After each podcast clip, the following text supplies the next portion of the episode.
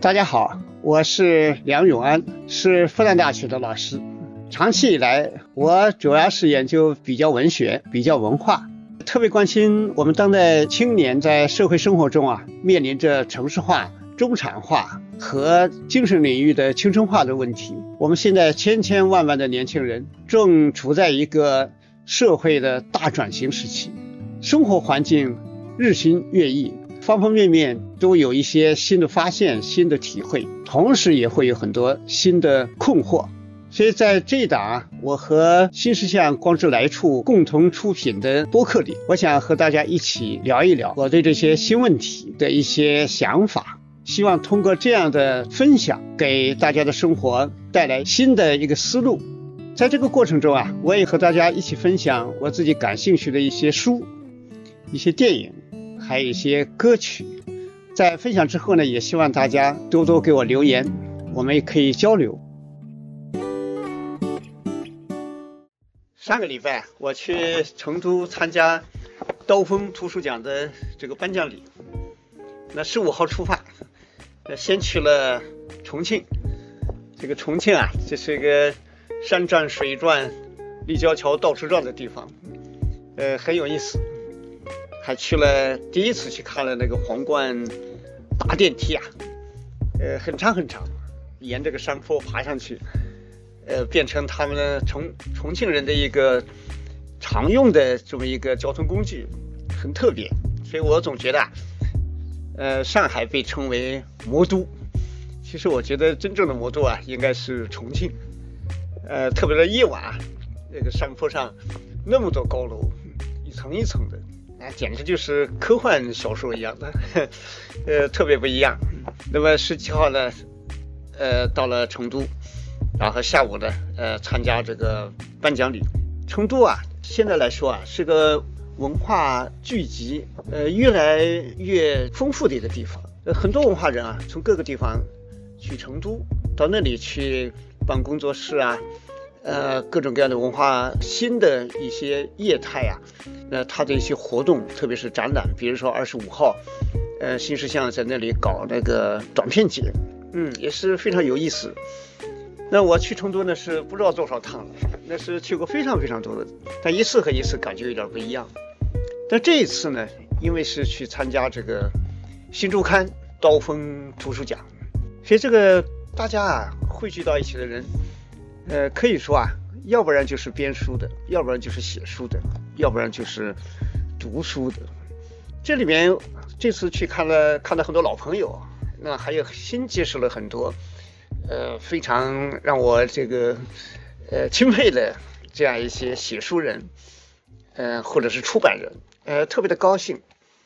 那高兴之外呢，我就有一些感受啊，也可以和大家一起来聊一聊。我前几年去云南，就是前年啊，去做一个书店的采访，那去了香格里拉、大理啊，包括思茅啊、西双版纳等等，嗯，就感觉我们今天这个时代，那确实是要迎接一个中国有史以来最好的读书的时代了。为什么这样说呢？因为历史上我们说中国是个诗书大国，但实际上。能读书的人很少，买得起书的人就更少了。一九四九年的时候，中国人啊，六十个人里边才有一个小学毕业生。所以你从这个基础上看，哎，你说这个读书能够变成全民的一个必须吗？还是很难。那么我们经过改革开放这么多年，今天已经是跨越了温饱阶段了，走向小康。那么小康里边。我们往往有一个主导的意识呢，觉得就是收入提高了，经济生活跨上了几个台阶。你说现在，你像这光是其实这一条，其实我上街的时候啊，因为我自己有个对比度，就很感慨。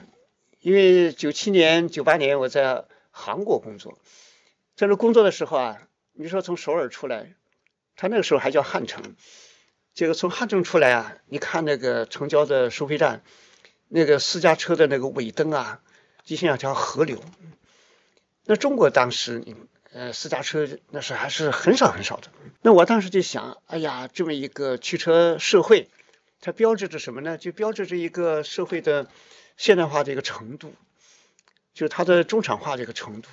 现在是怎么回事？你看现在我，比如说从苏州啊、杭州啊，你回上海，你看这些收费站，那我们的那个现在那个那个尾灯啊，那个红色的尾灯啊，那个海洋一样的，嗯，哎呀，这是已经是太大的发展。像我们中国二零二零年，你看一年可以生产一亿五千部智能手机，可以生产两千五百万辆汽车，销售量一年可以销售。两亿五千万部智能手机，所以这个我们看得见的东西，是一个物质的衡量。但另外一方面呢，我觉得这个小康里边其实呢，它更加注重一种心灵和精神，也就是说，更加注重人的一种生存里边的文化的这么一个品质。而文化品质里边呢，特别重要的一块就是读书。读书啊，不仅仅是一个学习，比如说幼儿园啊、小学这么一个过程。其实更重要的就是你在学校之外读什么书。这个我现在就感觉，呃，很多人大学毕业之后啊，就读书的量实在是太少。就是我们像摸黑一样的，就在那个日常的生活经验里边理解这个世界，其实这是远远不够的。我们现在社会人的知识啊，它百分之九十五都是来自于间接的，就听说的啊，或者是各种媒体看到的。但其中还有非常大的一块就是读书。读来的，所以人和人的差别啊，他的那种知识广度啊，精神的呃厚度，或者说是他的那种文化的意识的那么一种宽度，其实在很大的一个程度上说，是被他读什么书、读了多少书来决定的。所以在这个文化的社会的一个分析里边啊，其中有一个很有意思的一种观点，就看一个国家这个人的精神的状态。那么你就去看他的地铁，或者说是各种各样的候车的地方啊，就是这些呃空余的等待时间吧，或者说我们今天说的碎片化时间里边，就看什么呢？一个呢，就是如果到处都是看报纸的人，那么说明就是快阅读比较盛行；如果这个国家看杂志的人比较多，那么这就说明这个居民啊，他对专题性的这样一些信息比较感兴趣。你比如说，中国现在有时候我在路上会看到，呃，有些人他会，比如说看这一本《三联生活周刊》啊，看这本《中国国家地理》啊，等等，啊，《华夏地理》啊，等等这些。那这里边你看，每一期都有个专题，所以说它是需要一个，就像电影里边，它的一个，嗯，不能说是长镜头吧，那至少是一个，呃，比较慢的镜头，让人去关注。所以这是看杂志。还有呢，就是看一个国家，就是更高的一个层级呢，就是看他这个交通工具上看书的人多不多。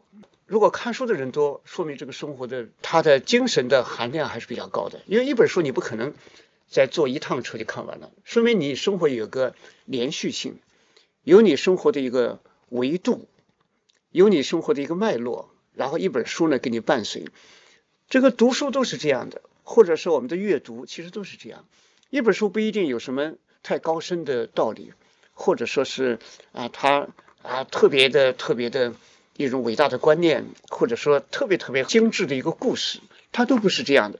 它最重要的是什么呢？我觉得它是给你一个时光啊，给你一个伴随。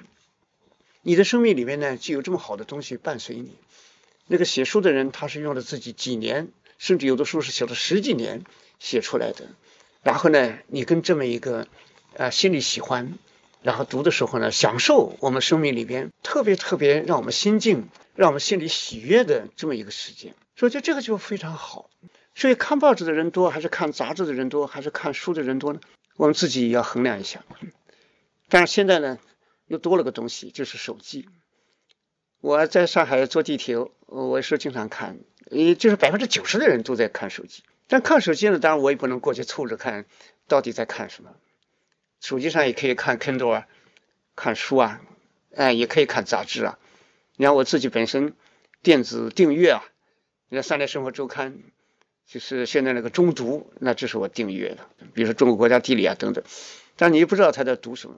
但是也有很多在刷屏的，啊，就是很短暂的那种。我们说现在这个碎片化的流动里边，然后就是那种快阅读、浅阅读、快餐化的，所以这就像一个水流。就如果说是我们到山里面看那些小溪，在那个石头的河床上哗啦哗啦就那么游，那也是一种一种方式。但是如果说你看到一条大江了，那就不一样了。你比如说云南像怒江啊，如果你看到长江入海口，那就更不得了。所以我们生活里面当然也需要一些浅阅读，但是也需要一些深阅读。那么深阅读的话，书就重要了。浅阅读呢，当然也给人一种欢快感，就像在那个小溪里面不停的奔流，不停的换岸边景色，啊，很有新鲜感，嗯，等等。但是呢，沉淀在哪里？就是你要需要一个沉淀。柳宗元的《永州八记》，我很喜欢这个《小石潭记》。小石潭就是山里边的那么一个小小的石潭，但它里边写那个水之安静啊，之透明。它里面有一句叫，就是鱼在里面游啊，空若无所依，就像在空气里面游一样的。所以，就把那种纯净。他写的主要当然不是主要不是水，也不是鱼，而是我们心跟这个世界的感觉。我们用最安静的心看到了这个世界最安静的这么一种视觉，在这个里边呢，人就可以把生活中的大量的每天在那里上下翻腾的那些杂质，让它沉淀一下。所以这是一个非常好的一种心性，也是我们生活方式里边特别需要的东西。那到底怎么建立呢？我们不能天天跑到永州去看小石潭。那么就是读书，所以这里就有个问题了，到底怎么读书？读书为什么这么重要？所以这次在这个成都啊，参加这个刀锋图书奖的颁奖礼，我反复的在体会这个问题。就我想到孟子，就两千多年前，这个孟子他说过的一个话，这个话我觉得是我特别喜欢的，就说他是叫源泉浑浑，不舍昼夜。下面这就叫盈科而后进，放之四海。哎我非常喜欢，这里边这个“盈科而后进”，这个就太重要了。什么叫“盈科”呢？“科”就科学的“科”这个字，这个字呢，在两千多年前的古汉语里面，它代表着一个坎儿或者一个坑，就是水呀，一个山泉，然后呢化为小溪在流动的时候，遇到一个大的一个坎儿、一个坑，它肯定是把它先流满。所以盈盈就是那个丰盈的盈，就水都满了，而后进，然后再继续前进。这就是我们的生活啊，这就是美好的生活。我们生活里边到处有坎儿，到处有坑。水到了这里，就像我们的思绪、我们的心灵、我们的心情、我们的生活到了沟坎儿这里怎么办呢？要停下来，要让这个沟或者这个坎儿给它填满。这个填呢，我觉得我的体会就是一个静一下，沉淀一下。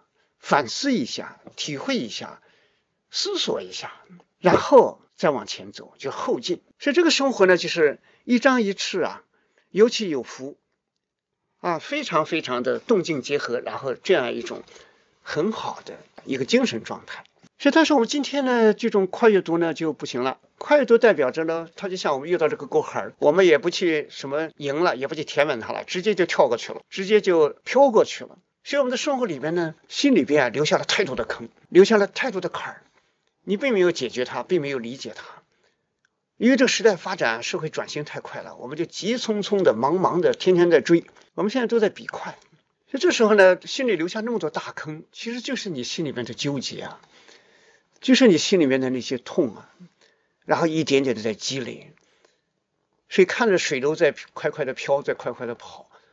满心都是坑啊，所以这是我们生活里边的现在一个状态，生活里边需要面对的一个内在的，在某种意义上说，我们的困苦，这个东西积累多了，我们的生活就很压抑，哎，甚至是抑郁，所以它非常需要什么呢？非常需要书，我们的内心，我们的坑，我们的坎儿，通过阅读啊，就让你理解你自己。理解你遇到的这个坑，理解社会现在存在的问题，你是在社会的问题里面在穿行。所以好书呢，总是给人一种温暖，就像一盏灯啊，让你照亮了一些东西，让你呢心里边明白了不少。人生很短呐，不能这么不明不白的过去。不明不白呢，其实你内心深处其实是就很暗呐，然后很心里有那么一大片很暗的地方。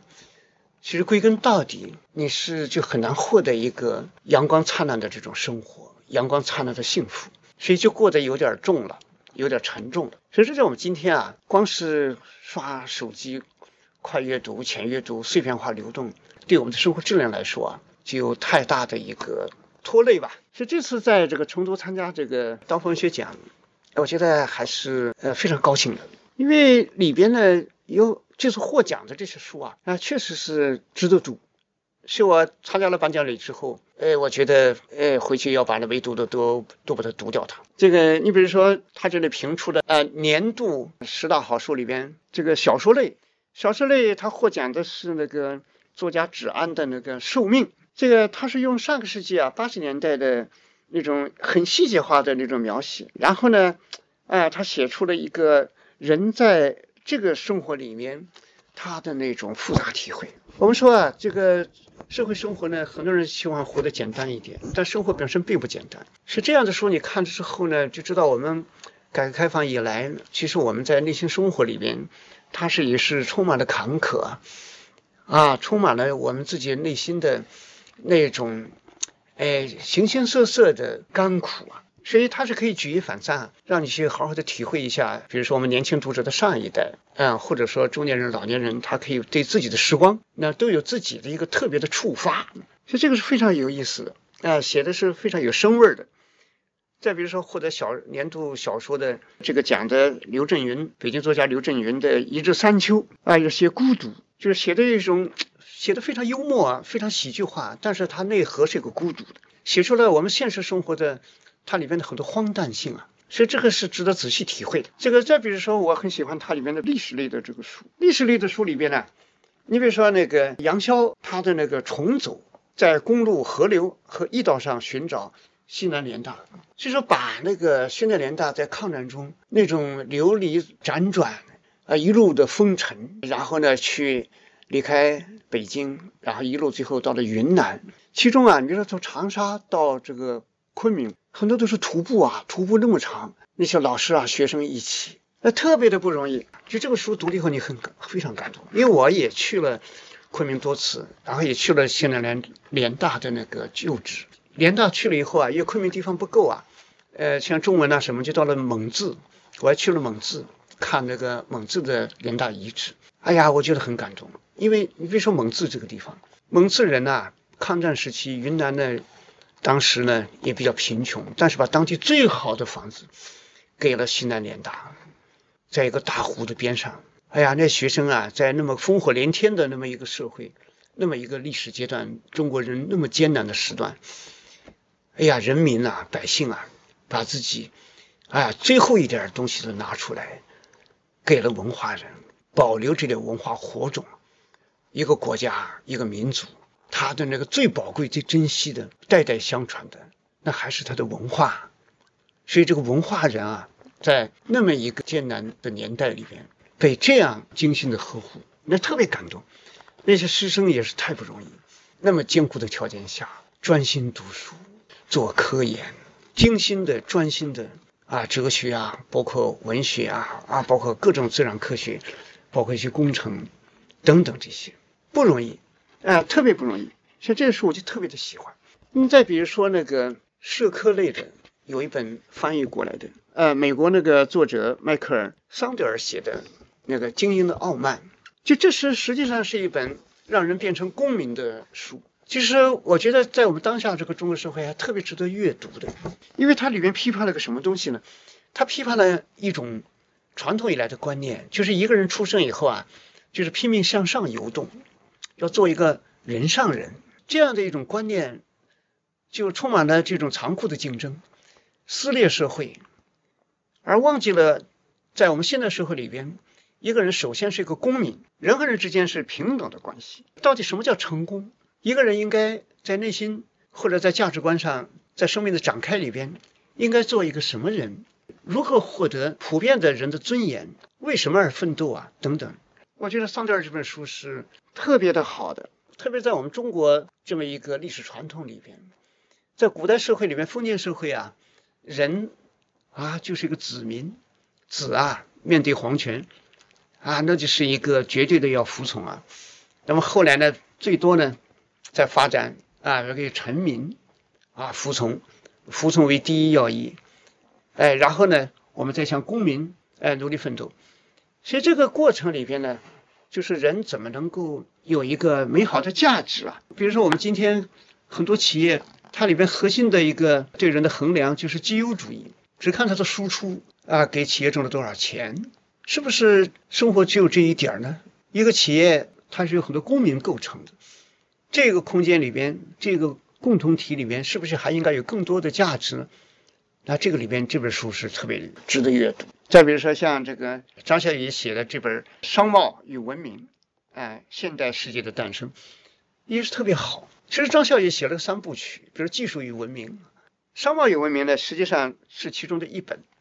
但这本书呢，为什么我也很重视？因为我们说，在我们传统的农业社会里边，它的社会等级啊是这么区分的啊，就是士，就是那些学而优则仕的那个士；农，哎，就是农业农民；工，啊，做工的；然后就商，商呢，商人不入流，商人呢在最低等，因为当时说无商不奸呐。但是这本书呢特别好，就他回溯那个现代社会。那商业如何改变了和塑造了我们今天的世界？是我们理解啊，在世界是个大分工，分工呢必然有商业，尤其是十五世纪的末端啊，就是一四，我记得一四九二年吧，是哥伦布他们出发去去去驶向新大陆，所以后来就有一个词了，叫哥伦布大交换，美洲啊啊或者各个不同的地方的特产，比如说棉花啊，从南美最后也到了。欧洲后来也到了中国，啊，形形色色，大量的那个物流，各个大洲之间啊，原来都互相都不知道的，现在都交换起来了。是这就要靠商嘛？是我们如何理解商业、理解商人？所以就不能传统的用这个传统数农工商的，就那么一种旧观念去理解，对我们理解我们今天的全球化，比如说世界贸易组织，哎，它后来的种种规则等等，这些里面啊，都非常非常的有好处。就看了这本书啊，补充了我们很多对世界的理解的空白。再比如说历史类里边，这个其中有一本是特别重要，我以前还没看过。那这次呢，后来还赶快紧急的翻了翻，哎呀，觉得真是早就应该读，但是因为翻译出来太晚了，刚翻译出来，就是《奶酪与蛆虫：一个16世纪磨坊主的宇宙》，他是意大利人啊，卡洛金茨堡写的，他是从那个，哎呀，很早就16世纪，16世纪我们知道。欧洲的所谓的中世纪，中世纪是个神权时代，它基本上就是从西罗马公元五世纪左右吧，啊，就那一段儿，哎，西罗马灭亡，那一直到这个呃十五世纪，哎，基本上在历史划段里边，一五零零年之前，那基本上是放在中世纪里边，然后之后呢，就进入我们现代社会、现代世界的一个起端了。他这本书呢，他是从十六世纪。就是意大利北部一个很偏的地方，一个小村儿，它里面一个磨坊主。那从他看这个世界怎么看，然后他怎么去进行生产，这些小民呐，这些草民，从这个角度写他的生活，看这个历史变化。所以这个小磨坊主看这个世界啊，那就是一个被蛆虫咬的到处是洞的这个奶酪啊，充满了这个到处是洞嘛，就充满了这种世界的。这种不合理，这种不合理，呃，充满了这种艰难。所以这也是这个一本非常有意思的书。它这种书的写法，它开辟了我们历史研究里边的一个新的一种方法。但同时呢，让我们现代人在重视我们的日常生活。我们现在世界很多都是从日常生活开始。你比如说咖啡，小小的一杯咖啡，在整个世界贸易里边啊，大宗货物第一名就是石油，第二。就是咖啡，因为咖啡馆在欧洲的十八世纪的这种启蒙运动里边，它的主战场就是咖啡馆。咖啡馆里边有大量的启蒙思想家，像卢梭啊、狄德罗等等，跟那个各阶层的人交流等等，这是很有意思的。所以这本书呢也是非常值得看。再比如说更微小的，就说那种艺术类的这个书里边啊，我觉得也很有意思。这本书呢，它就是吴红，就是今年也获得了刀锋图书奖里面的艺术类年度好书。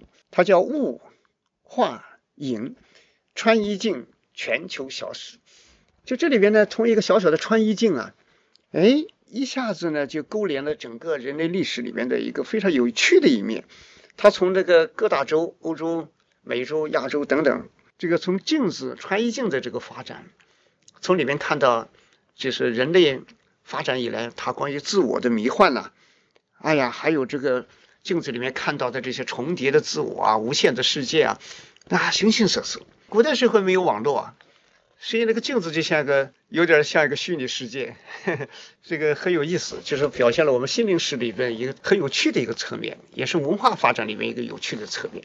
所以这个我就感觉，因为处在这么一个书的这么一个浓厚的氛围里边，又是跟这么多写书的人啊在一起啊互相交流，互相交流，就突然感觉跟我们现实的太古里外面喧哗的世界啊，两个之间呢有深度的连接，但是也有非常大的区别。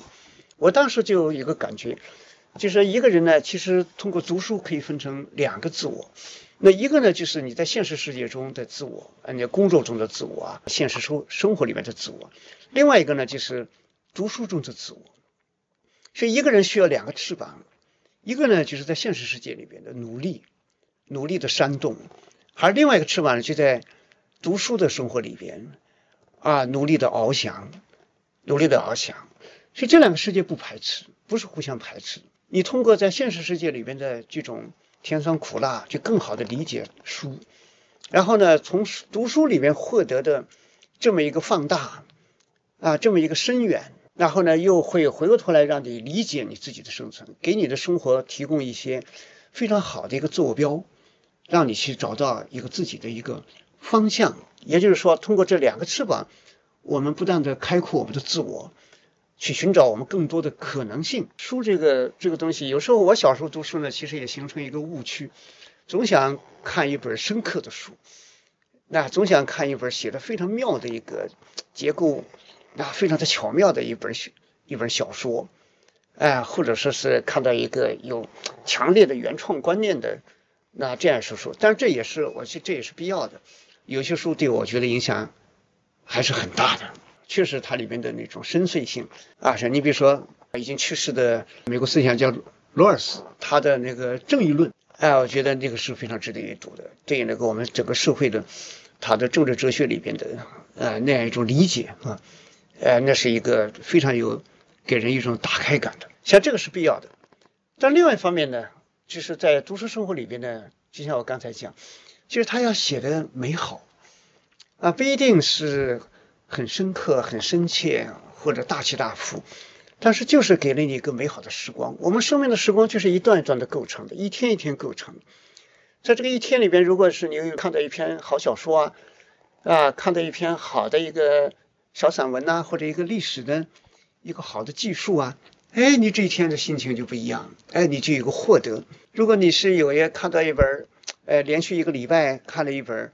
哎呀，不错的书，你你带着它放在包里，上班、下班路上，或者哪每一个空暇，你会挂念一本书。然后这个时候呢，这本书呢就变成你的一个非常好的一个知音，一个朋友。你的时光里边就有个特别好的伴随。这就是孟子讲的“迎科啊而后进”。你的人生肯定有科，就是有那个沟，有那个坎儿。但是呢，很多人可能没有迎过，就是没有让自己通过读书，让心灵这个坎儿啊。就像这个水呀，啊，然后慢慢的灌满，然后呢沉淀，然后继续向前流。所以说，可能我们有时候就缺乏了这么一段吧。所以我就想起美国作家杰克伦敦了。你看这个人小时候身体又好，哎呀，然后又能打架，是是个问题少年。那后来还去在那个一个海港港口当过这个海盗。哎呀，你像这个这个人，但是后来又到捕鲸船上去捉鲸，去打鲸鱼，从那个美国西海岸一直开到日本海，在海上度过漫长的这个时光啊。但这个时光里边，你看他随身带着包法利夫人，带着安娜卡列琳娜，哎呀，你就觉得很吃惊了吧？海呀，美的时候特别美，狂风恶浪的时候那也不得了啊！我去国外教书的时候也坐过大船，坐过十几趟，那种一万四千吨的大船。在那个巨浪面前也是不值一提啊，啊，上下颠簸，人真是被折腾的。但是呢，你看这个杰克伦敦带着门，哎，对他最让他感动的就是安娜卡列琳娜，这个让他心静了。所以我觉得我们人生里面太需要读书了，而且太需要读一点长的东西。就是浅阅读解决不了的东西啊，很多东西通过深的阅读，有深的阅读呢，你才有那个迎客而后进的那么一种。质量有那样一种啊，内心深处的一种宽视感。有的书呢，其实呢，它里边也是一段一段的随想式的。你比如说日本女作家就快一千年前了。她的那个青少纳言，他写的那个《枕草子》，我就很喜欢。它里边就是随想式的，一段一段的。看到一片月亮，看到一片竹林，一看坐这个牛车驶过雨后的夜晚，月亮照在一个个的水洼上，牛车碾过啊，水里面的月亮破碎了，然后又又聚合啊，就是那些安安静静的心才能看到的东西。其实好处就是带动你，让你变得心静，哎，让你变得对生活有一个离开喧哗的另外一个心情。书实际上就是你的一个一生的一个伴随吧。给你一些美好的时刻，我觉得这样就特别好，所以我是特别跟大家分享这个体会，就特别也也特别的期待和大家以后啊多分享一些阅读的体会，我从阅读里面感受到的美好，所以我也希望以后我的播客呢也是能够给大家一个很好的陪伴。最后啊，跟大家也是分享一首歌曲吧，这是一首老歌了，呃十十年前的。呃，我比较喜欢的水木年华演唱的这个《启程》，这个曲子很有青春感，那很珍惜。对于那种爱情啊、生活啊，既要远行，啊，又有依恋，跟相爱的人道别的时候，最适合这一曲。呃，我是很喜欢。所以它里面最喜欢的一句说：“你寻求的幸福，其实不在远处，它就是你现在一直走的路。”我很喜欢这一这一句歌词。其实现在走的路往往就很艰难，因为一个人要走出一条路太不容易了。但是呢，你走多了以后呢，你才回头才看的时候，你才会发现，你会非常怀念你你在奋斗的那条很艰难的路啊！你会非常非常的珍惜你曾经走过这一段，尤其是年轻的时候。不年轻，你可能走不过这一段。二十几岁想做的事儿，到三十几岁就不一定有那个心劲儿了。到了四十几岁，可能就另外一个状态了。不是说越来越差，而是说是想做的事儿不一样了。所以有些事情就是在你想做的时候你去做了，然后你没有回避那些让你非常痛苦的那些难关。那这个时候呢，其实就是你的幸福。你后来才觉得你自己在这么一个难度里边，其实你在经历幸福，因为那里面有价值，让你后来是太珍惜的。其实我，你看我自己，我自己的体会，其实我特别珍惜我在高中毕业之后去在云南那个高黎贡山怒江边，到一个叫芒河的傣族寨子去劳动的那两年。哎呀，那个是很辛苦啊，但是后来念念不忘，他教给我了很多东西。要爱劳动，知道劳动的东西最幸福；爱自然，自然的尺度是我们最好的生命尺度。哎，去学会了真的很很多东西。我就把这首，呃，启程跟大家一起分享，希望大家也喜欢。就在启程的时刻，让我为你唱首歌。不知以后你能否再见到我？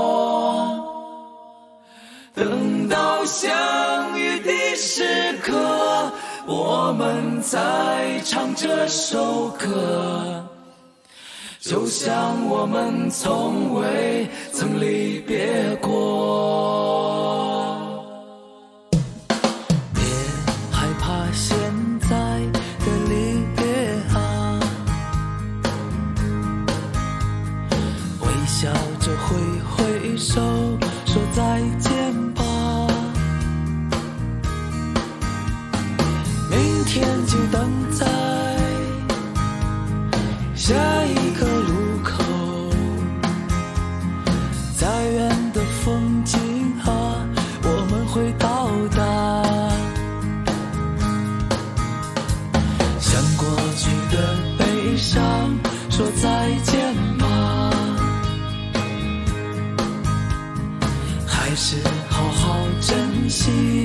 现在吧。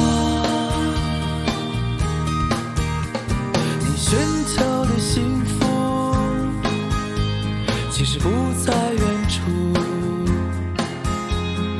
他就是你现在一直走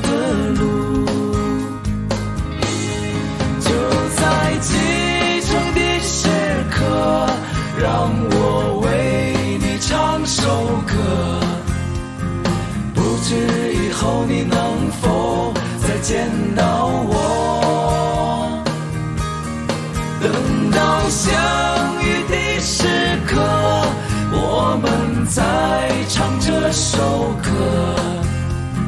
就像我们从未曾离别过。